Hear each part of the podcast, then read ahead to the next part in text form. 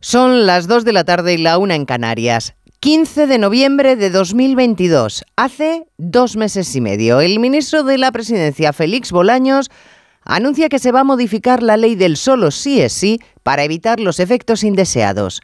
Hoy, 30 de enero de 2023, Bolaños vuelve a decirnos que se va a reformar la ley del solo sí es sí para evitar los efectos indeseados, que están en ello, que van a ajustar, retocar, modificar la norma y dentro de dos meses y medio nos repetirán lo mismo sin sonrojo alguno mientras los agresores de mujeres siguen saliendo a la calle.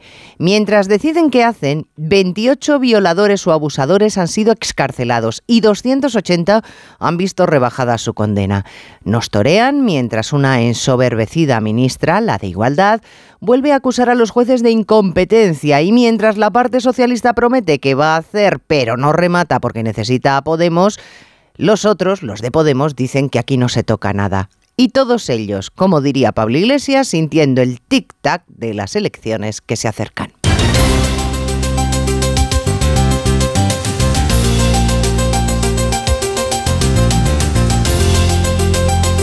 En Onda Cero, Noticias Mediodía, con Elena Gijón.